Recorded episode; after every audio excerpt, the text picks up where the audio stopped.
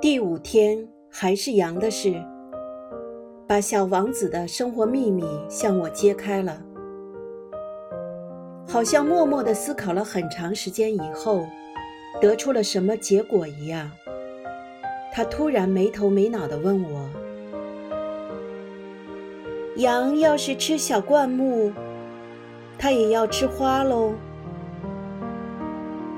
它碰到什么吃什么？连有刺儿的花也会吃吗？有刺儿的也吃。”那么刺儿有什么用呢？我不知道该怎么回答。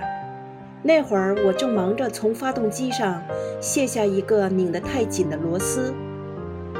我发现机器故障似乎很严重，饮水也快喝完了，担心可能会发生最坏的情况，心里很着急。